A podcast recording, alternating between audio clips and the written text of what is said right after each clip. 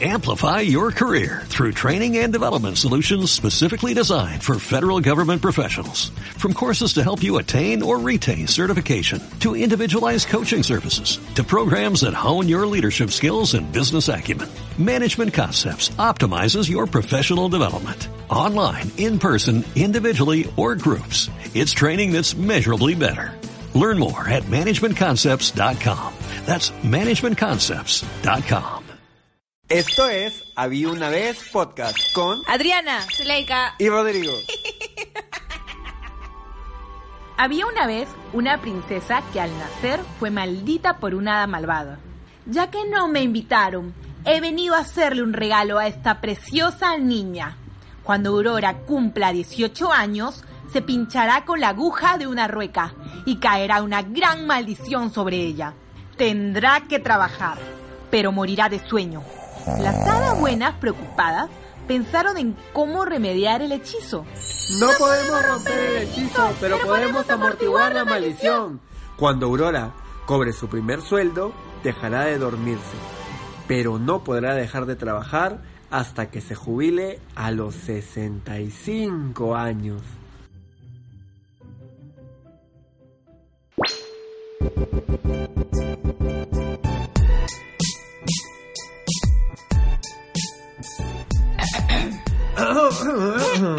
Estamos de vuelta en un episodio más de Había una vez podcast. Podcast. Y bueno, como escucharon la historia, este episodio de la Bella Trabajadora, acá hay dos hermosas bellas trabajadoras y un apuesto príncipe también que le toca trabajar en esta vida dura, dura, dura. En esta vida que es un cuento, nos toca chambear a todos.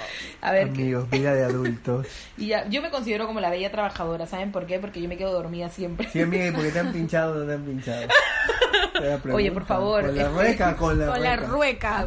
Ay, con la agujita. Mm, El tatuaje, pues amiga, te han pero es el tatuaje. Oye, justo Adriana tiene una rueca. Tengo, No, tengo, no, tengo- no, tengo no, una máquina de coser tatuada que es que va es como un símbolo así de, de cariño y amor por mi mamá porque a mi mamá su trabajo es costurera por ejemplo a mi mamá cuando inició me contó que le gust- eh, inició trabajando en Yurimawa si más no recuerdo porque una señora cosía entonces ella se metía se metía a ayudarla y ahí ahí es donde aprendió. o sea aprendió sin sin, sin un profesor así en una Ay, academia y chévere. esto existe no y ya luego cuando vino a vivir a Lima se metió a estudiar este este costura, ¿no? Costura. Y hasta ahora es de lo que ella vive, ¿no? De coser, le gusta hacer ropita, sabe hacer ¿Y moldes. qué creen? Su mamá hace los vestuarios a personalidades de la farándula, que no vamos a hacer de No le voy a cherry, pero mi mamá es una gran costurera. Ya saben, si necesitan contratarla, me escriben al Instagram a mí, yo les cotizo y les mando ahí los precios. ¿Tu mamá de qué trabaja, Zuleika? Igual también cose, pero mi mamá cose lencería. Lencería. Uy, mi mamá toda la vida ha querido coser lencería, pero nunca ha hecho nada. Le hecho de hizo brales a la Adriana ahí. Sí, me hizo mi brales. Sí, después ya se accidentó mi mamá. no mi mamá hizo. se accidentó y ya no, ya no le hizo nada a Adriana ya. ¿Y tu mamá? Mi mamá trabajó ah, desde los 17 años y cuando me tuvo a mí casi a los 40 ya se jubiló. ¿Tu por ti. trabajaba? En el banco. Todo Trabajó por ti. 20 años. ¿En el banco? sí. O sea, En todo- ¿el banco Central de existe Reserva. todavía? Sí, en el Banco Central de Reserva. O sea, todo por Rodrigo, pues, todo por No, Rodrigo. pero es que ya había cumplido sus años de servicio y se Y ya retiró. dijo, no se va. ¿Y tu papá? Mi papá es economista y trabajó Ay, mi papi también. Tu trabajó papá también es economista. para o sea, tu- tuvo su empresa por muchos años exportando y luego trabajó para el estado mi administrando, papá el, administrando el terminal de Pucusana el terminal Ah, pesquero y por eso me fui a vivir allá y por eso me convertí en un chico de puerta Mi Marimar. papá, mi papá es contador.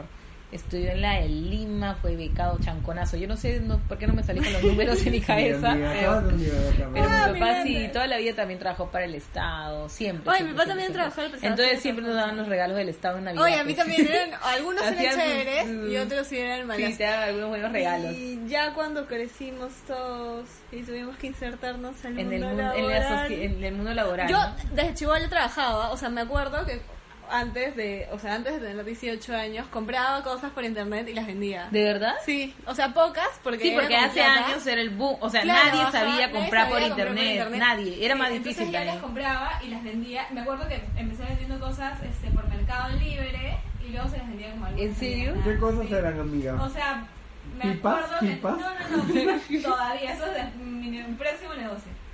Pero me acuerdo que tra- traje este, varios zapatos Roxy, eran zapatos y sandalias. que las habíamos encontrado baratas en Estados Unidos y las, yo les había comprado. Me llegaron a hacer parte de mi jato, le vendí un par de sandalias a mi mamá, las me las pagó mi papá. Y luego había vendido otras cosas a chicas X y me y les encontraba y ya me pagan. Ay, qué chévere. Esa fue, mi, o sea, fue la primera experiencia en la que tenía mi te propio pagaron. dinero y me pagaban. Amigo, yo me acuerdo que mi primera experiencia, para que se rían, fue que yo compré un- una plancha de stickers de tabs de Pokémon y recorté así los círculos y hice mis propios tabs y los vendí en el colegio. Claro, porque ah, yo, Emprendedor, eso está, amigo. Y los vendí en el los colegio. bambas, pues, ¿no? Sí, yo los hacía. Amigo, era un falsificador. desde niño. Emprendedor. Me siento que ahora... de Falsificador de chipitaps. De, de grande pude ser esos que hacen carteras Gucci a 20 lucas, pero no, soy honrado y consciente. A ver, mi primer trabajo, uy, mi primer trabajo, ¿cuál fue mi primer trabajo? Rayos. Creo que fue Bembos. Mi primer trabajo Pero creo que A los nunca, nunca, 18, nunca, nunca hacías algún emprendió un negocio así Sí. como cuando como no, cuando era chivola. Último yo- también cuando vivíamos No. en una vez así vendí canchita con mi amigo Boris. Canchita vendieron. ¿A cuánto vendía la canchita? ¿Cuántos años 50. tenías? 11. Así, pero era por, por como que para pasar el rato, ¿no? Así como que de broma. Oye, pero no está bien tener su propio Sí, dinero, siempre, ¿no? siempre tenía, siempre tenía ese, eh, como que esa iniciativa. Ya, no entonces sé por qué tra- estaba Ah, ya, porque en el colegio que yo recuerdo, un trabajo que habré tenido. O vendías cosas, no sé, en el cole o algo así. En el cole. No, creo que nunca vendí nada en el ¿Y, colegio. y ustedes tenían amigos que vendían cosas en el colegio? Por ejemplo, yo en el colegio tenía a mi amigo Dalis. No sé si me estará escuchando, pero ella vendía unos brownies buenos y sus alfajores. Uy, buenas, buenas. Ah, y ven- hasta ahora creo que vende. Ah, sí, yo tenía amigas que también vendía alfajores. Una vez me robé sus alfajores. no me quiso fiar, pues, amigo. Vendían canchita también algunos. Sí, pero también sabes cuando se, No, se ponían a vender también para mm, recolectar para la promoción, decían. Que nunca hubo, por cierto. No sé Ah, Se quedaron con la esa plata. plata. se la quedaron todos. Sí, ay, a mí no quiero ni hablar de ese tema porque lloro. Hubo todo un problema de mala organización del A, B y C. Típico, las la- aulas, la gente que se roba la no- plata de las no, promociones. sí. Se la plata, Termi- pero- Mi viaje de promoción se canceló y fuimos a Lunaguaná, amigos. Tres días. Por lo menos fueron, pues nosotros Sí, no fuimos a ningún lado, no tuve viaje de promoción de No, nada. no me interesaba la. Pero mi primer trabajo, mi primer trabajo, no 18 recuerdo, años. yo creo que fue Bembos. ¿Ya? 18 años. Que me, me fui, postul- postulé, tuve que ir a... Me acuerdo que me mandaron por acá, por el lado de la Higuereta, al, donde hacían las reuniones, Ya. me entrevistaron, ya, chévere, chévere. Luego me llamaron y dijeron, ya estás adentro. Y fui a trabajar a Bembos y dije, wow, ¿cómo será? Porque nunca había trabajado en ninguna cadena así, ¿no? Rápida. No me imaginaba. Yo imaginaba que era chévere por lo que te vendían al momento de decirte en la Bueno, capacitación. Ambiente laboral. Exacto, yo decía, uy, mi primer trabajo, mi primer sueldo, ay, qué chévere. Entré, ¿Y cuánto era el sueldo? El básico, pues en ese ¿Cuánto tiempo, era el básico? 7.50 creo. Wow. En ese tiempo era así, ¿no? 200 soles menos que ahora. Sí, era 7.50. Y eh, me acuerdo que entré y me pusieron supuestamente como estas chicas que limpian, no sé cómo se llama, pero tenía Las que limpiar las mesitas y las cosas así. Ni siquiera, sí, recoger las cosas de la mesa, algo así. Y al era muy pesado. al inicio era eso, yo tranquilo, yo podía, me gustaba la verdad porque me gustaba más cuando interactuaba con la gente. ¿Pero qué vemos era? De Miraflores. ¿El del arco? El del arco, ajá, fue el de Vemos del arco. Y me acuerdo que estaba feliz al inicio y todo chévere, pero ya luego todo empezó a ser raro cuando la ¿Cuánto administradora... Ni un mes duré, te cuento. Porque la administradora era media mala y todo el mundo decía, sí, que ella se, nos trata mal, que nos humilla, que bla, bla. Yo decía, wow, ¿por qué dirán eso? Y una vez ya, lo que pasó fue esto, que alguien había tomado gaseosa de la máquina y había dejado al costado su vaso y supuestamente eso está prohibido. ¿Me entiendes? Y me echaron la culpa a mí. Y yo dije, pero yo no he tomado gaseosa, yo juraba y juraba, yo no he tomado, yo no he sido, yo no he sido. Y me decían, no, tú has sido porque si no el vaso es en tu turno, que no sé qué, que bla, bla. Entonces me recontracharon la culpa, yo me sentía mal, pues, ¿no? Porque no, eso está mal, eso está prohibido. Y luego también, este, ay, me dio una cólera en serio que me echaron la culpa de eso. Y ahí al rato empezó a renunciar bastante gente. Y los chivolos que renunciaban, nos quedamos creo que tres chicas, nada más en tienda, para el Bembos de ese lugar, ¿me entiendes? Y las tres chicas que quedamos, se supone que los hombres son los que van al salón y limpian el piso y hacen todas esas cosas. Pero como no había, me mandaron a mí a hacer lo que hacían los hombres. O sea, tenía más chamba de lo que tenía, que era de lo normal. Porque yo supuestamente iba al almacén, sacaba los dulces, sacaba las cosas. Ay, lo que hice en el almacén, pues. Me iba al almacén y abría las bolsas de chocolates y me los tragaba. Está escuchando. Dueño de. Dueño de No importa, ya pasó, ya pasó, ya no me pueden meter a la cárcel por esto. me pasaron muchos años. ¿Cómo se dice cuando se pa- pasa algo? Ya prescribió, ya prescribió, ya prescribió. Escucha, me los comí y dejaba ir las envolturas y ya, pues llevaba lo que tenía que llevar para los helados. O sea, hice de todo, pero ya después del maltrato y que me echaron la culpa de eso y que no hubiera gente porque había renunciado y que me hubiera quedado sola, yo dije, no, se acaba esto. Me acuerdo que justo me accidenté, no sé qué me pasó, y así que me dieron descanso médico, me fui y a mi descanso médico le modifiqué el día, pues le puse, eran, supongamos que era 8 días, le puse 18 y no se dieron cuenta. Y ahí se cumplió mi mes y me pagaron mi mes. Yo feliz. Estafaste a Bembo. Estafé a Bembo. Pero antes de lo de Bembo postulé a McDonald's. Y me acuerdo que McDonald's decían que pagaban 3.50 o 2.50 a la hora. Wow. Era menos. Era mucho menos creo que lo de Bembos. Y decía, ¿qué? Sí, por hora te pagan, que no sé qué. O sea, no era un sueldo mínimo. Era por hora. Y yo decía, ¿cómo funciona esto? Qué raro. Y hice mi práctica. Y me hicieron hacer mi primer día de práctica sin paga. Y era que tenías que ir a atender y todo el rollo este. Y la señora me dio propina, imagínate. ¿Qué señor? La señora a la que la atendí me compró un jugo de naranja, se demoraron. Y le dije, señora, no se preocupe, siéntese, yo le voy a llevar. Y luego le llevé su jugo todo así, toda linda. Y la señora me dio 10 soles de propina, sin Ay, mentirte. qué linda. Y, me- y era mi día, y era mi día de prueba. Y la chica me dijo, no tienes por qué recibir, no te ganas a recibir si te dan propina, que no sé qué. Me estaba gritando y la señora se vio y se acercó y le dijo, disculpa, pero yo le digo porque yo quiero, que no sé qué, así que no le quites. Y yo, "Ah". Y yo, oh, vaya. Y ya yo, pues por eso no traje McDonald's y por eso me fui a Bembos. ¿Por qué recibiste? Porque me había dado cólera de que me trataran así porque a mí me estaban dando propina. ¿Pero pasaste? Pasé. Me dijeron, ya puedes Mi empezar. Adrianita no siempre trabaja. Y no fui, no fui, no fui a McDonald's para nada. Solo me quedé en Bembos. Amigos, les voy a contar con mucha tristeza y mucha pena. Tu primer Mi trabajo. primera experiencia, no, no, Él no. siempre tiene pena. Mi primera experiencia de una entrevista laboral. Porque la primera entrevista que hice no conseguí el trabajo. Pero les voy a contar. Fui a Diversity. Diversity todavía. Sí, han escuchado Diversity que Oh, es sí. el, en el jockey. Yo fui a la entrevista y yo fui con mi polito, así no fui formal. Porque yo pensé que era un proceso así como que de selección que muchas veces ni siquiera van formal. Y yo no fui formal y todos habían ido formales y iba a ir con mis amigos a la universidad y llegaron tarde y yo fui el único que llegó puntual. Entonces ellos le dijeron, ustedes vengan mañana. Parecen mañana y yo fue el único que pasó. Sí, amigos, estamos grabando y nos interrumpe Araceli. Arroba Malaceli, El sígala, por favor. El El osito, osito el de- osito del anterior capítulo. Del episodio anterior. Entonces, amigos, les cuento que estoy así como que en la entrevista, yo no había trabajado, no tenía experiencia, pero yo quería trabajar ahí. Entonces lleno mi ficha, todo, y hacen las dinámicas. Y, y dibujarte así, ¿no? Con lluvia y esas cosas. Amigos, y la psicóloga dice, bueno, vamos a hacer un último proceso para ver los chicos que van a quedar. Así que vamos a hacer una prueba, se van a presentar y van a contar de qué se dedican, pero van a prender un, un fósforo y van a hablar hasta el momento que se apague el fósforo. El ¿Qué fósforo se apaga y, y terminan de hablar, ya no pueden hablar más. Y les cuento, amigos, si no lo saben, Rodrigo Álvarez Ver tiene una sola fobia en su vida, es pirofóbico, y yo veo el fuego y lloro. Y yo hablé rapidito, rapidito, rapidito, y apagué el fósforo, lo soplé. Y obviamente no me llamaron. ¿Qué tal la entrevista de trabajo, por Dios? Yo no... yo- Tú, tu primera entrevista de trabajo. Entrevista. No he hecho muchas entre- entrevistas de trabajo. O sea, tenía ya el trabajo. Ya mi primer trabajo, así ya como que ya de grande, fue Homies. Así, ahí conocí a Escúchame, Zuleika, así, pues. así nos conocimos Adriana y yo. Yo fui a Homies y era un skate shop eh, de unos amigos de mi hermano. Entonces mi hermano me consiguió el contacto y yo empecé a trabajar ahí. Entonces yo, obviamente calladita, así solita, yo trabajaba en skate shop. Y Adriana había puesto su tienda, arroba Sweet Jungle, en Facebook y en Instagram para que la sigan. O sea, recién, recién. Recién, o sea, Adriana era la primera vez que tenía su tienda. ¿Tú ¿ya? cuánto tiempo tenías trabajando en Home ya cuando llegué? ¿Un mes? Ah, recién un Me- mes. O sea, un mes, sí, menos. O sea, recién había conocido a la gente, o sea, recién está ahí. Entonces conocí a Adriana porque Adriana iba poco, o sea, iba pocas veces, puso su tienda y ahí empezamos Su a hablar. era chica todavía, eh, acuerdo. Ah, porque cambiaba sencillo, pues, porque ni un Sí, solo vendía. ajá, ni un sol vendía, Adriana todo el día estaba, ni un sol vendía. ¿No vendías? No, No, pues, pero la, o sea, sí es la, son las Claro, tiendas, pues. pero ahora una gran empresaria, que todas las tiendas vintage se copian sus estrategias, sus cosas y todo.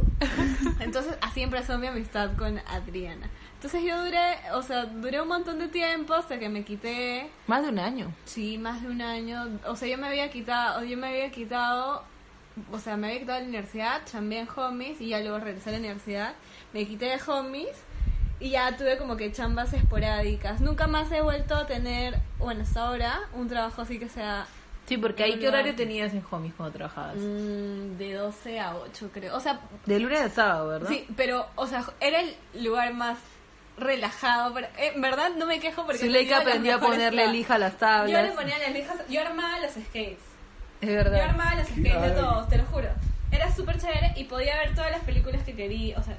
Sí, porque tenía computadora. toda- Le toda había puesto cultura- computadora en homies. Toda mi cultura de cine es gracias a homies porque, o sea, estaba aburrida en la tienda todo el tiempo y veía... Mientras Adriana se peleaba con Mientras la yo no tenía, mientras yo no tenía computadora en internet, Zuleika tenía su Yo computadora. tenía internet y, y entonces veía películas, este, a veces cerraba y me iba a comer o me iba a pasear con Adriana.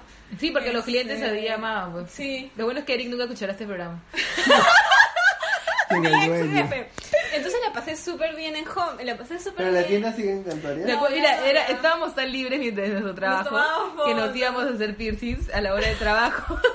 Adriana sí. Un día estábamos aburridas y dijimos, es que, ¿Qué oye, qué aburrido, ¿qué hacer podemos hacer? Hay que hacernos Es un piercing. Adriana se hizo su piercing. Desde ahí En tengo de trabajo. ocho años, ya tienes el En horario de trabajo. Entonces ya, bueno, esa fue una muy buena experiencia porque conocí a mi mejor amiga trabajando. Y luego de eso ya no he vuelto a tener como un horario así ya fijo, o sea, tan fijo como ahora. Luego de eso Sí, buscaste trabajo. busqué trabajo, pero encontré trabajos más de como de free. Trabajé un montón de tiempo en eventos sirviendo chela. Ah, ¿te acuerdas cuando trabajabas de eso? Pues O sea, anfitriona. He trabajado de anfitriona, haciendo fotos, o sea, tomando fotos y que me tomen las fotos y me chambeaba. Pero creo que el trabajo como que más chévere, el que más disfruté así porque era juergón, era sirviendo chela. ¿Cómo era? A ver, cuéntanos. Servía chela en eventos. ¿Qué Ya, tipo de empecé, eventos? por ejemplo, empecé chambeando en Mistura y lo único que tenía que hacer era servir chela y a veces tomar chela. ¿Y por qué tenías que tomar? Porque, por ejemplo, venían o sea, la gente de otras cervecerías y te decían, ¡ay, prueba esta chela! Y yo decía, ¡ah, ya, me lo voy a probar! Entonces probaba la chela, probaba mi chela, o sea, la chela que yo vendía, probaba la chela de otros y a veces venían, este, o sea, clientes a comprar chela y me decían, mistura, qué chévere. me decían, este, bravazo. no quiero, o sea, tómate una chela conmigo. Y decía, no, no quiero tomar una chela contigo. Ya, pero así insistían tanto que me tomaba su Claro, chela. porque está me dejaban muy buenas propinas, hasta 50 lucas de propina por servir chela. Qué chévere. Los la borrachos me pedían chela. matrimonio. Me decían, "Señor, oye, ¿no quieres casarte conmigo? A Y mí, decía, voy a contar una, ¿puedo contar una anécdota Estamos- en mistura? Es que está relacionada Ya, donde ya. ella trabajaba. Deberá ser algo de también. supongo. ¿eh? Fui a mistura donde venden, así también había, me acuerdo, el patio cervecero. Ah, el mundo, ce- yo no el trabajaba mundo en el mundo cervecero. cervecero, yo tra- trabajaba en la parte de cervezas artesanales. Estaba terminando Fui con mi mejor amigo, Joel, no sé si nos escuchará. Pero la cosa es que me acuerdo que tenía el cabello verde y una señora que vendía cuya al palo me jaló el pelo y me dijo, sácate la peluca, sácate, sácate. ¿Por qué te jaló el pelo. de la nada? Porque no se me vio borracho con el cabello verde y me acordé y le reclamé. Ya me fui molesto y ¿sabes qué, borracho. qué hacíamos en Mistura? Intercambiábamos chela por comida. Ay, qué rico. Y era lo mejor, o sea, iba a los food trucks y yo les invitaba chela y ellos me daban comida. Qué rico. Pero tú podías Hablando- la cerveza que no era tuya. Hablando, Obviamente no, ojalá no me escuchen mis... hablando de mistura, mi otro trabajo. Ya, ¿cuál? Ya, como yo, yo ya había estudiado en la San Martín comunicaciones, pero no había acabado, Ya. había dejado. Eh, no sé quién me pasó el contacto, una amiga creo que fue, me dijo, ay, esa una, una chica para que sea reportera. Ah, creo que sí Ah, te la dije que eras Pinky, reportero. Y yo dije, reportera, dije, ¿de qué? Pero yo antes de eso ya tenía mi, mi canal que era Pinky, Pinky YouTube, que era sobre cultura urbana y me gustaba tomarle fotos a la gente. O sea, no me pagaba, pero sí me gustaba Era un hacerlo. proyecto Era un proyecto mío, ¿no? En el que era como que sociales de graffiti o sociales de cultura urbana, de todo lo relacionado a eso, breakdance, este rap, eventos, conciertos, cosas así. Entonces yo tenía un manejo de eso porque me gustaba en mis reportajes que hacía, cuando hacía videos también, me gustaba entrevistar a la gente. Entonces ya le mostré esto eh, a la persona que me había contactado y me dice ya que es para un programa de pastelería. Ah, yo te vi en la televisión, un día prendí mi televisor y te vi. Y ya, pues y ya sí fue en el canal 11, algo chiquito nomás, pero fui reportera ¿Cuánto tiempo estuviste? de un programa que se llamaba Rutas de la Pastelería. No, creo que fueron, fue medio año, supongo, no fue ¿Y te mucho. pagaba? Sí me pagaban. Ah, pero me, pagaban me pagaban año. 70 soles por cada reportaje que hacíamos. O sea, por semana. Sí, o sea, depende de la semana cuánto. Oye, que para Pero eso- se aprovecha, se aprovechaba de mí, obviamente, si me escuchas, se aprovechaba de mí porque en un día me quería hacer grabar bastantes reportajes y se aprovechaba Ah, y, en un día solo me 70. quería pagar los Ay, 70, no, ¿me está entiendes? loco. Entonces yo Ah, pero sí decía... grabaste bastante, ¿o, o no? Sí, ¿Cuántos grabé, va- grabé varios, pero también hay varios que no salieron porque el chico eh, le pagaba el espacio al Canal 11, ¿no? Entonces era caro, obviamente, y aparte de que le pagaba el espacio, también le pagaba el reporte, la, a mí me, le pagaba la, perso- la persona Claro, que grababa, que entonces él mismo hacía hacían todo el su programa. proyecto, sí. ¿Y él, él era el conductor? Él era el, eh, él era el, el que así preparaba todo en la, en la tenía su cocinita, ¿no? Eh, El conductor, por así decirlo, ¿no? Porque Ay, él pasaba, él pasaba nota, ¿no? Y yo lo encontraba. Y ahí fue cuando fui a Mistura, pues, a reportear, fue bravazo. Por cierto, creo que nunca salió el programa Mistura, porque nunca lo vi, nunca lo vi ese episodio. Donde, fue el episodio que ¿Qué año estuve, fue? ¿Qué año fue? no me acuerdo qué año fue. No me 2000. acuerdo. De repente en un universo paralelo estuvimos los 2011, tres. 2012. Sí, de repente en un universo paralelo estuvimos los 2011, tres. 2012. No lo recuerdo, para serte sincera. Pero eso sí antes Tendría de que que, venga la ver, tienda. tendría que ver reportaje. Antes de la tienda. Creo que fue a la an- ah, creo que fue antes de la tienda, porque Fue después de lo de antes. Bembo, creo, por ahí. Y la cosa es que en Mistura fue wow, o sea, fui hermosa, fui vestida súper linda, mi cabello súper lindo teñido, así, porque me, pa- me, me daban este el salón para que Ya. me arregle para el reportaje. Pero tenía su cabello de colores, ¿no? No, ahí tenía mi cabello marrón, largo. Quisieron pintar. Me pintaron el cabello marrón, ajá. Y era chévere porque fui para mi, reportear Mistura, pues, y fue como que estoy en Canal 11, sí, ajá. Entré chévere Emocionada. emocionada, me- todos los a los que entrevistaban me daban comida. Qué rico. Entonces, si tú vas a Mistura a, Claro, a reportear y lo que sea, todo el mundo te da comida. como para hacer reportajes en universidades y te invitaban. Te invitan comida, entonces comí un montón. O sea, la pasé bravazo, entrevisté al señor del chancho cilindro que tomó una entrevista. entonces fue, fue un día chévere. Este fue mi chamba que no había mencionado, si no la había olvidado. Pero fue una bonita experiencia porque también conocí bastantes panaderos reconocidos. Fue entrevistar panaderos que tenían así su lugar. A un, también Pío, a Pío Algo se llamaba un panadero que es de San Juan de Urigancho, que es muy conocido y que hace pan de mazamorra, pan de no sé qué, como que de todo, pan de todo, el pan de camote, pan de eso, pan del otro. Y era riquísimo, sin mentirte. Y porque hay una sociedad de panaderos acá, yo no sabía eso. También fui a Pasti... Pan. No, creo que sí creo que era eso, pero era una empresa grandota, sí. Y una universidad también en la que enseñaban a hacer pan, pero tiene otro A nombre. Unión, Universidad A Unión. Unión. Que hacen el pan Unión, el pan de molde buenazo. Exacto, fui a la Universidad Unión y también entrevisté a un chico y qué mal es- este chico que entrevisté, te juro, era la persona más difícil de entrevistar en la vida porque el chico no sabía hablar, no podía expresarse ante la cámara. Tú lo ponías y era da, da, da. Pero si hablaba bien si no estaba con la cámara. Sí, pero con la cámara era Ay, es que hay gente que se intimida, No, pero era demasiado. Zuleika, es como que yo te preguntaba, ¿no? Sí, estoy acá con el chico, eh, con, con, con Edwin, eh, que es el, el da, da, de la esta unión. está escuchando ahora. Y ¿no? luego él decía, este, "Gra- gracias Andrea. y yo, Soy Adriana, Adriana. otra vez grabamos. Ya fue tanto el cansancio que fue Andrea. Mi nombre se en Andrea. Luego él explicaba. Y una vez, pues, que cuando pasa y cuando avanza y cuando entra y el pan y así. Era algo raro. No sé si han visto, no sé tan devoluciones. Hay una parte de un viejo que no habla bien y no vocaliza. Así Eh, era. así era el chico. ¿Sabes cuánto nos demoramos grabando ese, ese, ese día? De verdad, fueron horas, horas interminables de grabación. Entonces, imagínate eh, grabar interminablemente y que te paguen tus 70 soles. Amigos, Solo por 70 soles. Voy a contar mi primera experiencia laboral de maternidad. Este, luego, o sea, yo ya como que me dediqué Ya, solo no, a- no entraste a Diversity. ¿Qué pasó? No, no tengo universidad y ya postulé, me acuerdo, a, a Cineplanet, creo que no entré. Tampoco, Tampoco. lo votaron. No, no fui a la siguiente entrevista, creo, porque me dijeron, no, te hacen lavar los baños, empiezas como el, limpiando el water, y yo como que tenía, dije, no, mejor me dedico a estudiar nada más. y así, después postulé, que Algunos tienen el privilegio, amigos, de No, pero- no pero mi- trabajar. pero mi papá me decía Algunos eso. nacen en cona de oro. Mi papá me decía, tienes, tienes, tienes que trabajar, tienes que trabajar. Pero amigos, no encontré trabajo. Hasta que a los 20 más o menos, Cuna de oro. a hacer una soy un chico de pueblo, de puerto. De puerto. Y a los 20 años, una amiga, o 21, una amiga de la universidad me dijo, oye, ¿no quieres trabajar por campaña en la boutique que yo trabajo, que no sé qué? Y yo, ¿dónde? Y mi primer trabajo, en Tommy Hilfiger. ¿Sí? Ahí Y, y sí, y, fue, o sea, solo trabajaba en las campañas, como que para el aniversario, para como que campañas de Navidad y tal. Pero, y me acuerdo que mi amiga abogaba porque ella quería que esté en el mismo local que ella, que es en el Jockey Plaza, que era el más grande. Y, y les decían no, porque necesitamos para Caminos del Inca. Y le decían no, no, no, y ella hablaba con recursos humanos, se quejaba así todo.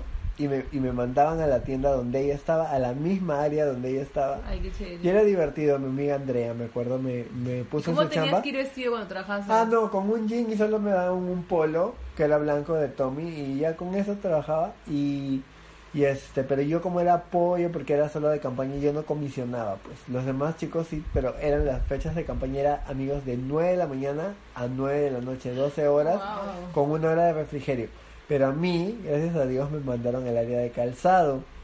Y en el área de calzado no tenía que doblar ropa, no tenía que acomodar, solo tenía que ir al depósito, al almacén y sacar. Y Eso sí, o sea, caminaba bastante porque me metía al almacén que era así, pues, todo así como que apretado, escaleritas, así, subir Claro, los subir, pisos ¿no? y todo, y buscar los zapatos y todo. Pero a mí siempre, me, o sea, me gustaba, me gusta todo lo relacionado a la moda, a la ropa, pues, ¿no? Entonces como que me gustaba mucho y aparte veía ropa súper chévere, gente que se vestía bien, el ambiente era chévere. Me acuerdo que los que trabajan ahí eran bien juergueros. O sea, pero- tuviste una experiencia bonita ahí. Sí, fue una bonita experiencia y ya pues como que saqué para mi año nuevo y Oh. así. Pero Yo- me acuerdo que fue triste porque trabajé el 24 y salí tarde es y, que cuando así llegué, y, cuando, y cuando llegué a mi casa amigos ya todos habían cenado y Es no que me habían cuando esperado trabajas- y lloré. Cuando trabajas en, en fast food o en lugares Sí. así de venta de cosas en centros comerciales, eh, los, no tienes 24 en realidad porque trabajas hasta tarde, sales 7, 8, 9. Imagínate, o sea, Fue en el pierdes. 2013 O hasta más creo, tarde. eso, a veces. Dejan de 2014. explotar, ¿ves? La gente tiene que... Pero es la verdad, ¿no? La realidad, por ejemplo, de los fast foods que yo tuve la experiencia extrema, no mucho tiempo, pero O sea, sí, pero sí, no, como primer trabajo lo que le recomendaría a la gente es que busque en tiendas, en ventas. No lo Pero, pero recomendaría no en un fast food, food como pero sí en una tienda en Porque los fast foods son muy... mi- y mira, hablando de esos temas, sí, o sea, lo que justamente lo que pasó recientemente en McDonald's, ¿no? Sí. De estos chicos que han Sí, fallecido. o sea, y en verdad cuando conoces a gente que trabaja en retail, o sea, te das cuenta de que, o sea, trabajan 10 horas.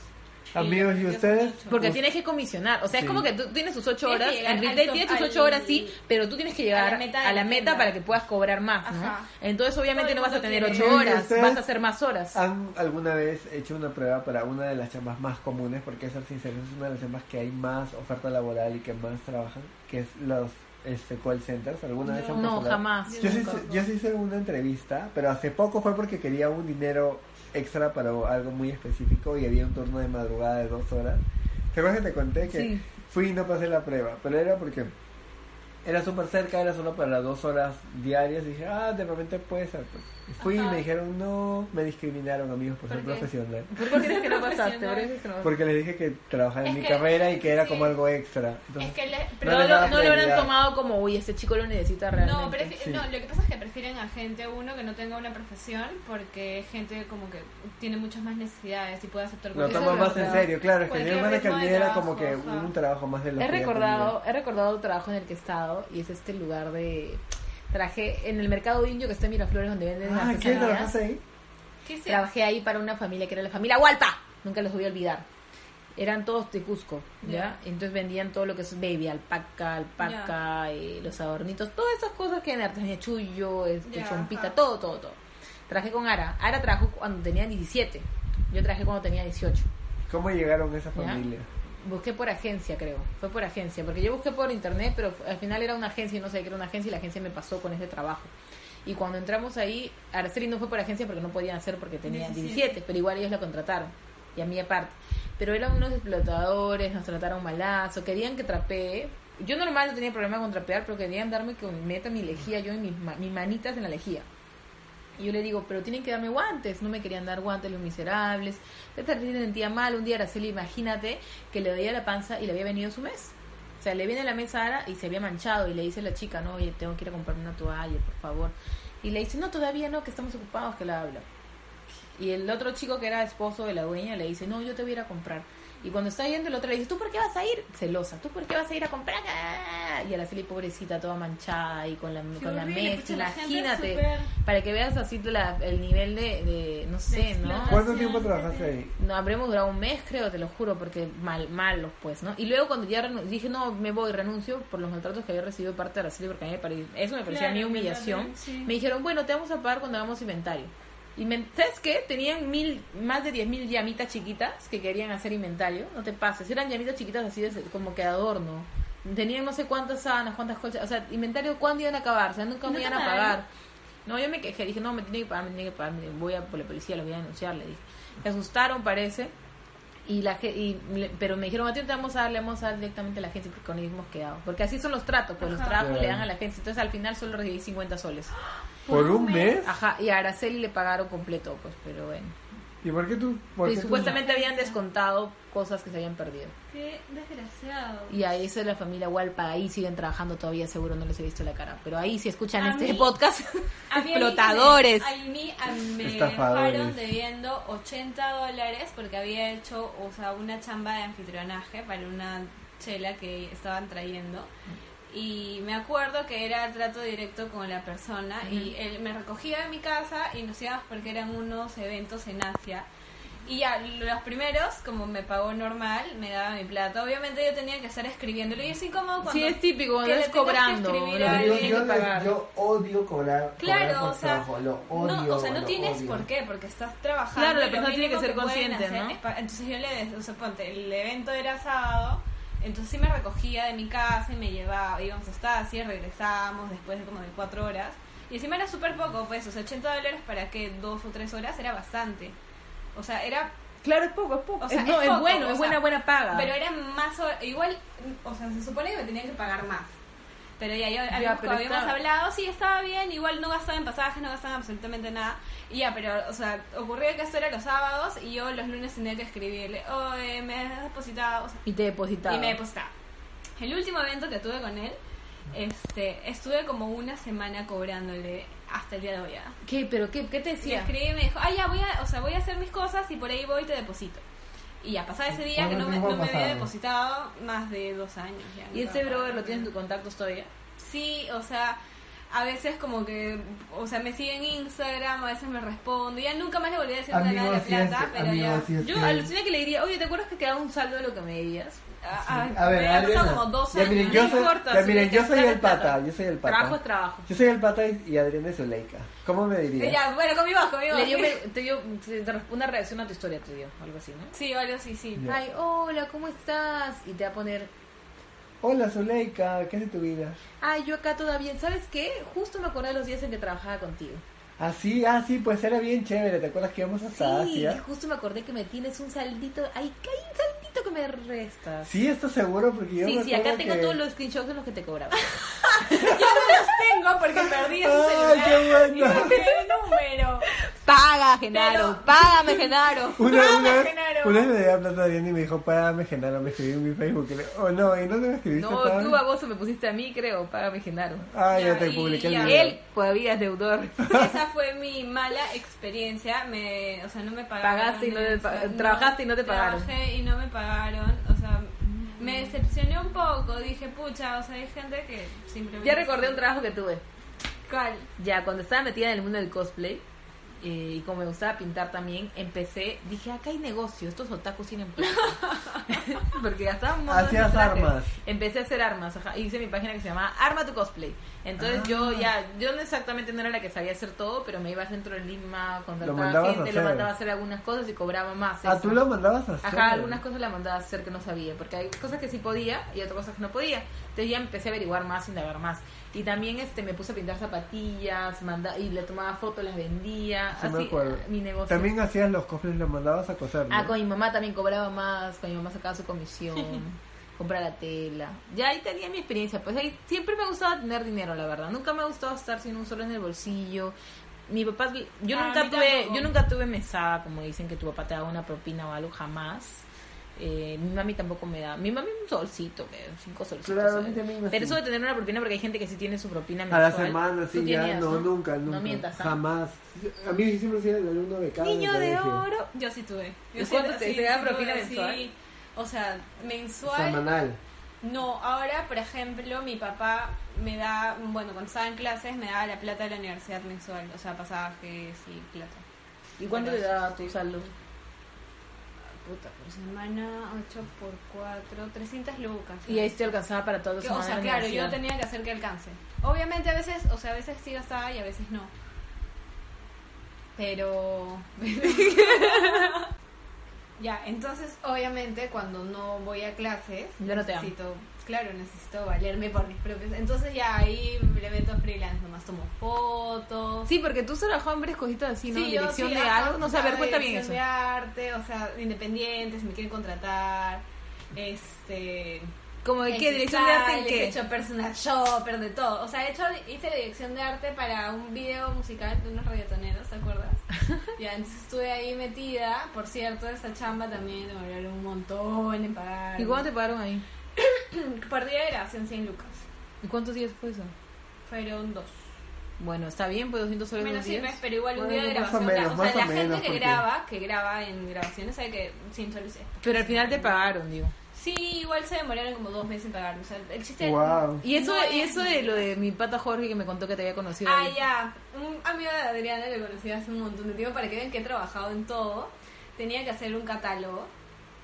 O sea, para, creo que era para algo de su familia. Era para una empresa familiar. Él tiene una empresa familiar, Entonces, ellos tenían la modelo y yo fui a maquillar a la modelo. También me han Ah, pagado por, maquillar. maquillar. Sí, también me han pagado por maquillar. Entonces iba y a veces maquillaba como a tías. Esas chicas O a de todo. cholas así para Kino. Qué chévere. Y eso de personal shopper, ¿cómo fue? Eh, una vez una amiga tenía un matrimonio y me dijo, oh, en esto, o sea, en esto comprar ropa y necesito algo que me quede chévere. Y me dijo, acompáñame a comprar y te pago, o sea, te pago un día. Ay, qué chévere. Sí, yo voy a comprar, creo que me pagó 80 lucas, 70 lucas. O sea, la compañía de. Yo también he trabajado así con una amiga, como me metí un curso de asesoría de imagen, eh, la ayudé y me dijo te pago Adri", y le- me pagó y la verdad es que la ayudé y sí, sí quedó chévere. Chévere, Pero a mí es súper guapa pero no está explotando su potencial al máximo nivel. Claro, y esas cosas a mí me parecen chéveres. Este, ahora, tra- hace poco me fui de viaje por trabajo y di un taller de foto para niños. ¡Ay, qué bravazo! Las fotos de mi chivolo fueron súper ¿Sabes bonitas. también por qué me pagaron? Como me gustaba dibujar hace tiempo, una chica me contrató para dibujar algo por el, para su enamorado. Creo que Ay, cumplía meses. también me pagaba, Lucina, por hacer dibujitos así ¿Sí? para parejas. Ay, qué lindo. O por ilustrar así cositas. Y tuve, pero él era grandote, era como que una pared completa. Ah. Y era una tela que tuve que buscar grande Ah, para hacerla. Y tuve que dibujar. y era un dibujo que ella había hecho. Era un gato gordote, color verde, y decía feliz, mi amor. No sé qué cosa decía, ¿Y en pero. dónde? ¿En qué Imagínate, Carlos. No, era una tela grande. Ah, Tuve que pintar una tela grande en el piso así gigante, todo. Wow. Y ya, pues le cobré 250 soles. No, pero sí está bien. Está pues, bien. también Y fui y la entregué ahí. La chica emocionadísima. Ya terminaron, pero. Y por ejemplo, ay, qué pena. Miren, por ejemplo, yo me acabo de acordar una chamba que fue una experiencia bonita, pero sí fue bien agotadora. Mi primeras, mis primeras prácticas profesionales como tal fueron en una radio en Villa El Salvador, de ¿En una Sevilla, Salvador, te ONG. ibas? Y mi mamá sufría, amigos, porque tenía miedo porque mi tío es policía y trabajó un tiempo y le decía, ay, por ahí es bien peligroso y tal. Y mi mamá todos los días me decía, ay, tengo miedo, tengo miedo. Pero yo me iba en el tren y me tocaba ser reportero, era reportero y me iba todas las mañanas a entrevistar y me tocaba entrevistar en San Juan de Miraflores. Todos los días iba a comunidades o, de- o como que urbanizaciones donde los vecinos Eso no presentaban diferentes ¿no? también iba a Pamplona me fue el muro de la vergüenza Wow. que divide las La gasolinas Molina, de, sí, Las gasolinas. de, Pamplona y muro de la vergüenza. Sí, así se llama. Sí. Y entonces, la verdad que fue un trabajo bien chévere, pero yo tenía hora de entrada, pero no de salida. A veces trabajaba hasta 10 horas, a Oye, veces sí, 5 ¿qué onda horas. con la gente que Y, explota las y entraba temprano y me decían, bueno, tú no puedes ser conductor acá porque como vives lejos y entras a las 9, si tendrías que venir a las 6. O sea, habían chicos que entraban a las 6, 7 de la mañana a trabajar y era muy cansado. Pero hacía despachos en vivo, aprendí un montón y eso me sirvió a conseguir mi siguiente chamba, ¿no? Que sí ya me duró más. Pero sí me pagaban creo que 200 soles o 250 soles. para Trabajaba de lunes a sábado y ni siquiera me alcanzaba para mis comidas y mis pasajes en tren. Entonces mi mamá terminé el mes o los dos meses y me dijo, no, ya no, no te voy a dar el pasaje porque porque es una explotación y tienes que eso que te motive a conseguir un trabajo que sí te valoren tu esfuerzo, que sí valoren el siguiente trabajo. Obviamente me pagaban Wow. cuatro veces más o tres veces más. Escucha, pero acá en Perú, o sea, la gente, hay gente que dice, no hay trabajo, no hay esto, no hay Sí hay, otro. pero tenemos que tener paciencia. Pero igual, no sé, yo creo que no, o sea, hay gente que dice, ay, todos tienen más oportunidades. Yo, O sea, es que sirve trabajar a conciencia y siendo totalmente pero, por ejemplo, útil. yo no tendría mi negocio si yo no lo hubiera iniciado por mi cuenta. Y es más, la plata con la que inicié mi negocio salió de mi página, que era una página gratis, que yo había creado, que era en Facebook, que era Pinky YouTube. Entonces, una universidad vio mi página y dijo, oye, esa página tiene potencial, te pago por meter publicidad En ese tiempo no había mucho esto de publicidad en Facebook. Entonces, la universidad se llamaba Orval, ya no está, creo que ya la cerraron, que estaba acá. Araceli Era- después trabajó ahí, Araceli ¿no? trabajó ahí también. Entonces, esta universidad me pagó a mí por publicidad 900 soles, creo. Ya. Tre- por tres meses. Entonces esa plata yo la guardé y esa plata es la que yo invertí para hacer mi negocio, pero porque yo quise hacerlo. No es porque mi papá me puso la plata para poner mi tienda o alguien me lo puso. No, es porque yo tomé la decisión y yo quise hacer el negocio a raíz de una plata que gané por algo que había hecho que me gustaba, ¿no? Y de ahí, mira, hasta ahora es tu herramienta de mi trabajo. herramienta de trabajo y y otra- eso. otro trabajo, bueno, no fue un trabajo, fue cuando me metí de socia con Adriana en la tienda. Me duró poco tiempo porque yo, o sea, en verdad, Pero fue bravazo. mucho las tiendas. Sí, fue un, un, te- un tiempo bien chévere, fue justo más o menos Siempre íbamos a con lo- comer. con lo del accidente de Adri y, o sea, nos sirvió un montón para conocernos más, para pasar Sí. más tiempo. Era juntas. chévere. Era todo el día acá, todo- todo el día acá, estábamos ¿verdad? comiendo. Todo el día estábamos juntos. Hacíamos todo, la Sí. tienda, ropa, selección de Sí. ropa. Eso era súper chévere. O sea, igual yo siempre que puedo voy a la tienda y la ayudo. Solo Yo que es parte del team. Yo también a veces he trabajado con Sí. Adriana en la tienda. Ah, cuando sí, a Rodrigo ese día que yo no he podido ir y le he pagado por- para que vayas Y a la tienda. ¿Qué te, ¿qué te pareció trabajar en la tienda? Era, chévere. Hay veces que no te he cobrado, hay veces que me has dicho, ya, anda ahorita necesito. Y yo como que, es que hoy voy a trabajar. No, ya yo te pago. Y yo, pucha, obviamente prefiero a mi amiga, ¿no? Sí. Pero hay días que sí también me has dicho, no, 20, No, también dos te he pagado horas, bien los días que has ido, ¿ah? No te Ah, claro, pero, hay- o sea, por eso. Hay días No que... soy negrera. Ah, obviamente. Así decían antes, pues, ¿no? Obviamente. Negreros. ¿A quién Sí. es? A la gente, por la esclavitud, pues, que era? Porque se Ah, se esclavizabas a la persona. Sí. Entonces, de eso viene la palabra negrero. Sí. ¿y ahora en qué estás trabajando? Propiamente mal dicha, no lo debía haber dicho solo. Ay, ahora, bueno, trabajo como community manager, pero desde mi casa para dos empresas y aparte hago un guion para una productora y trabajo Tiene varios como- trabajos. Sí, tengo varios trabajos, como cuatro en verdad. Pero ahorita, que, por ejemplo, los trabajos más comunes que veo es la gente que pasea perros. Hay bastante Oye, gente que lo yo hace. quería cuidar perritos. Yo Quiero ser nunca veo niñera de la gente que cuida bebés. O Ay, no. trainers también, ¿no? Los Relacionado al tema de fitness. Fitness. Porque, o sea, ahora hoy en día hay más trabajos independientes. Sí, si te das cuenta. Hay o sea, la gente la gente gente que abre su emprende propio marcas, sus marcas de marcas, chicas de ropa, eh, de comida, de postres, Sí. Oh, venta de marihuana, cosa. gomitas. Y así pues amigo, Coming ese es el soon. mundo. Pero ya que les hablaba del tema de las prácticas, o sea, lo que yo les quería decir es que creo que ahora hay más facilidades para conseguir prácticas donde no te exploten tanto, pero en el tiempo que yo buscaba amigos era demasiada explotación porque cada, muchas ni siquiera te dan para los 200 pasajes. soles. Algunos no te dan ni para el pasaje. Era súper, súper, súper este, fuerte. Y miren, lo que yo les hablaba de, de, o sea, como reportero, era lindo igual, era una experiencia muy bonita. La gente era súper chévere y me siento muy agradecido por esa experiencia. Pero también era relacionado con temas de política y todo, que me entiendes que da igual era pesado y, Claro. y bueno. Pero fue igual una experiencia muy bonita. Y luego, este, lo que yo les digo que yo tuve la suerte de luego conseguir unas prácticas donde me ofrecieron todos los beneficios de ley, mi seguro privado, Ay, qué chévere. ¿Dónde fue horarios para mi universidad, pero el canal de la San Ah, Martín. pero lo era lo justo, pues, sí, ¿no? Trabajé un buen tiempo ahí y bueno, entonces me dan las facilidades para yo poder estudiar, cuando estaba enfermo mis días de descanso y todo Que es lo normal bien. cuando Claro, haces cuando prácticas. estás trabajando. Entonces, cuando por estás eso yo creo que no, o sea, sobre todo los estudiantes no deben Es que como que aceptar pasa, es que simplemente hay gente que no se bien. informa mucho Sobre sobre, sus derechos. sobre esos de- sobre Sí. sus derechos, ¿no? Entonces la gente acepta lo que sea Lo porque que dicen hay. ya, es lo que hay, es lo que encuentro Sí. ahora. Pero hay que tratar de buscar porque Claro, el que busca das- encuentra. das, Yo sé que es este, difícil. Le das la potestad Sí, a la claro. gente de tratarte como. O sea, uno mismo puede conseguir su propio trabajo, ¿no? Como Adriana. Sí, o y yo sé que hay gente también que te aconseja. Y tus amigos te ayudan y te van. Sí, hay gente que te aconseja a veces y te dice, no, tienes que aguantarte porque así es, así es, así es. No, tú no tienes que darle la potestad a la gente que te trate. O sea, O sea, una cosa es tienes trabajar, que tener ¿no? tus límites. Pero hay límites, ¿no? O sea, no vas a dejar que Ah, les alguien voy, a te contar, les voy a contar una última experiencia que me pasó el año pasado. Yo trabajaba para una agencia que hacía contenido para una marca del Estado, que no voy a mencionar, pero es una marca muy importante del Estado. canal, ¿no? Sí, sí, ese ya es algo un poco complejo. Entonces trabajaba para esta, para esta agencia que hacía ese producto. Entonces, para mí que esa experiencia fue muy linda porque yo llegué de viaje, como les digo, había estado en el extranjero, incluso tuve la visión de buscar trabajo allá y iba a trabajar en una radio, bueno, quería trabajar en una radio, pero la verdad es que era muy alejado de la ciudad. Entonces, al final dije, voy a regresar a Lima. Y regresé y, y a los dos meses más o menos conseguí ese trabajo. Sí, claro, yo llegué como en agosto y ahí en octubre ya estaba trabajando, septiembre, octubre ya estaba trabajando para esta agencia que hacía pues este trabajo para, ese- para esa este, entidad del Estado. y trabajé como tres meses o cuatro meses, me contrataron por un proyecto y trabajaba part-time desde mi casa, a veces trabajaba tres días a la semana y no me podía quejar, la verdad. Entonces fue una experiencia muy linda, aprendí un montón y era obviamente lo que me gusta como guionista. Y luego terminé el proyecto y esperaba que me vuelvan a llamar al siguiente proyecto. Y no me llamaban. Entonces postulé, pasaron como cuatro o cinco meses, no sé. Justo me enfermé, no estuve trabajando, que también eso es algo como que un punto a hablar, ¿no? Cuando uno no consigue trabajo o no Sí, puede ¿Cómo trabajar. te sientes? Yo me sentía horrible no poder trabajar, la verdad, me sentía súper ansioso, súper mal, triste.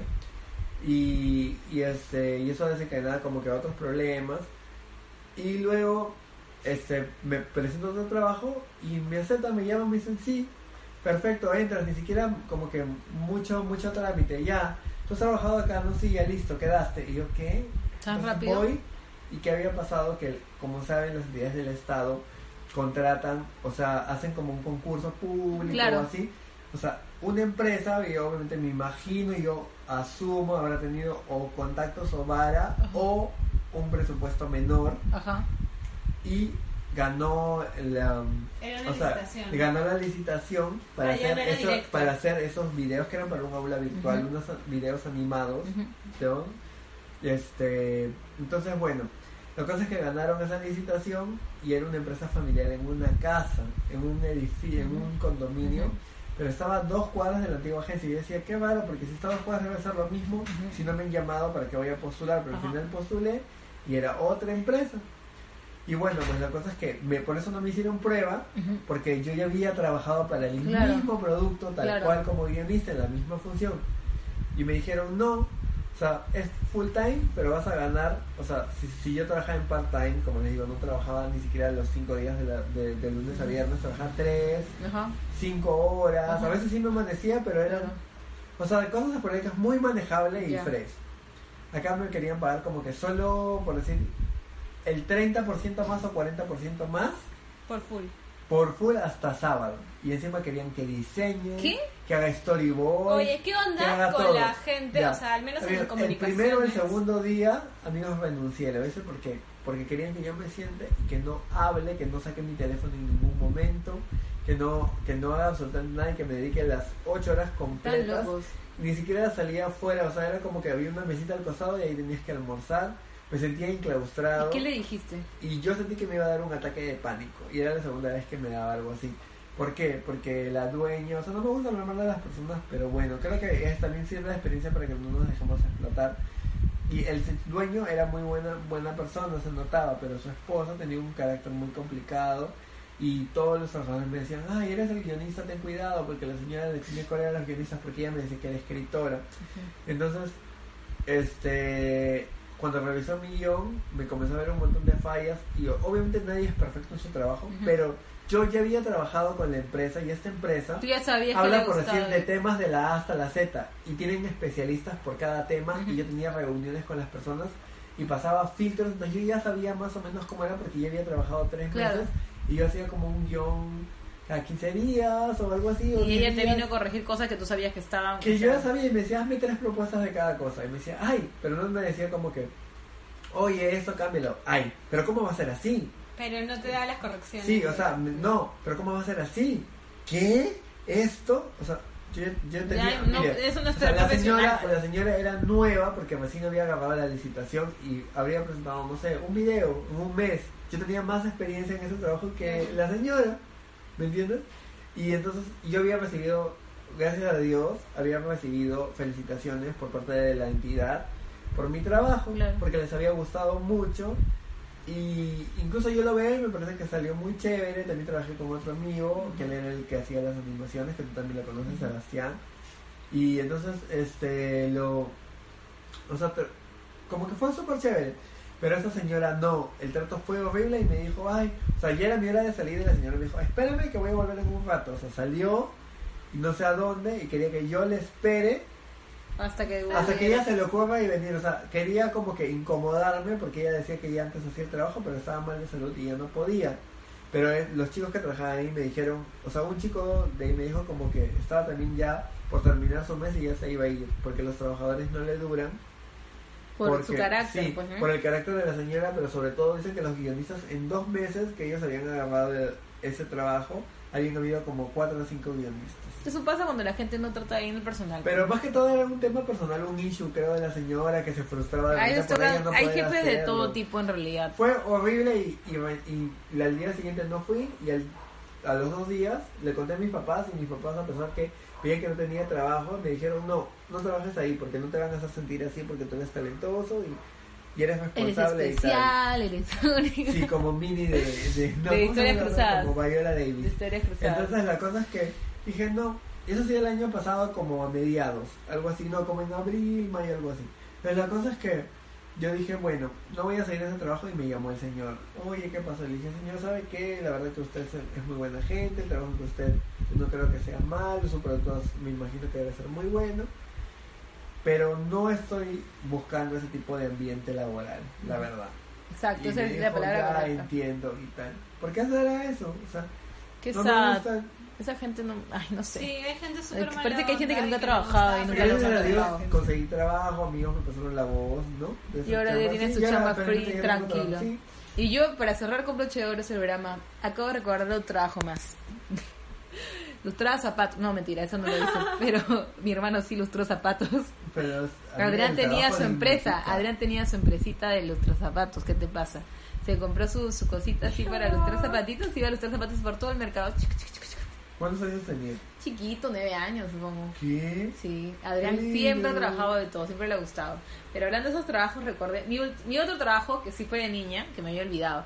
Como mi papá y mi hermana y yo nos íbamos siempre al hueco a comprar DVDs, porque en ese tiempo eso era de moda DVD, DVD, DVD, DVD. Veíamos todas las películas, ¿no? Entonces teníamos un montón de DVDs y mi papá decía, ¿por qué no pones un negocio ahí de DVDs? ah? Que no sé qué. En ese tiempo estaba de moda, se alquilan DVDs, no sé si lo recuerdas. Entonces ¿Ah, yo sí? puse afuera mi Sí. letrerito que decía, se alquilan DVDs puse mi repisita ahí en, el taller de mi mamá, me acuerdo mi mamá, mi mamá lo puso, y ahí pusimos todos los DVDs en orden, con nombre, todo. Entonces la gente empezó a llegar a alquilar ¿Con DVDs bolsita o con caja? con cajita. La Ya. gente llegó a alquilar DVDs y le cobraba creo que 2.50 el alquiler de cada DVD. Pero no costaba 2.50, amiga. ¿Cuánto costaba el DVD? Pero era alquilar, la gente, ¿dónde iban a comprar en ese momento acá en Surquillo? ¿Dónde iban a encontrar películas? Y las traían de vuelta te- Sí, me las devolvían, le decían dejar su DNI a todos, le decía dejar. Por 2.50. por 2.50. Oye, tenía mis clientes de San Isidro, venían a, alquilarme, ¿qué te pasa? Y cuando no tenía ¿Cuánto una, tiempo- cuando no tenía una película, cuando no tenía una película me decían, ¿tienes la chi-?" siempre me decían la chica del dragón tra- tra- del dragón tatuado, lo tengo en mi cabeza grabado. Y yo le decía, señor, justito lo he alquilado, que no sé. Uy, cuando llega me avisan. Y yo decía, la voy a comprar para el señor, ¿no? Luego el señor volvía, alquilaba otra. Y la chica de dragón tatuado, uy, justito no han alquilado, señor. Al señor lo pasé un mes con la chica de dragón tatuado, nunca llegó. ¿Nunca llegó? Nunca llegó porque nunca la compré, pues, porque nunca la había visto. Pero tenía un montón, porque con mi papá compramos un montón de DVDs, no te digo para ver. Y ya, pues ese fue mi negocio, pujante de DVDs, 250. Adriana siempre negociante. Yo me acuerdo también una amiga que siempre hacía sus, sus negocios, una amiga Galeta, hacía pulseritas, chocolate, siempre ella hacía grupos de Facebook, pulseritas de colores. Ahora voy a hacer mi Chocolates closet, de ahora voy a hacer mi cosa. sale. Pero no sé qué le va a quedar mi ropa, no, no puedo. Sí, lo malo, Ah, se le que está en sí, no puedo. ¿Qué hago con mi closet sale? Y ya, pues esa fue mi, mi experiencia trabajadora. Y la mía también. o ¿Te acuerdas, Ale, cuando nos pagaron por hacer un cosplay de, de Pokémon? Ah, también Ay, cuenta como trabajo, cuenta como trabajo. Y- él fue de James, de Pokémon, googleen si no han visto el anime. Y yo fui este la oficial, la oficial Jenny. Jenny, Oficial de Jenny. Pokémon. Entonces Ah. nos, nos pagaron a todo el grupo, pero éramos como 50, creo. Mil soles, pero eso se fue la escenografía. 2000, creo. Dos mil, creo. Pero todo se fue de escenografía. Todo se fue hicimos escenografía. Con todo, que hicimos Porque todo era con- amor al arte, amor al Ah, no se cosplay. quedaron con nada. No, No, sobró 80 soles cada uno nos quedó. menos, creo, Cholo. No, es que tú 70. habías alquilado algo y por eso te, te salió menos. No, 70 fue. Fue Algo 70. así, ya algo Sí, así. 70 cada uno. Y Y ya, pues, fue el mejor Kuroko. El mejor Kuroko. La gente, Kuroko es la persona que Se viste de negro, viste y negro hace los poderes. y hace los poderes del Pokémon. Sí, no, y bueno, del, del personaje en sí. Sí, y Araceli era Pilloto.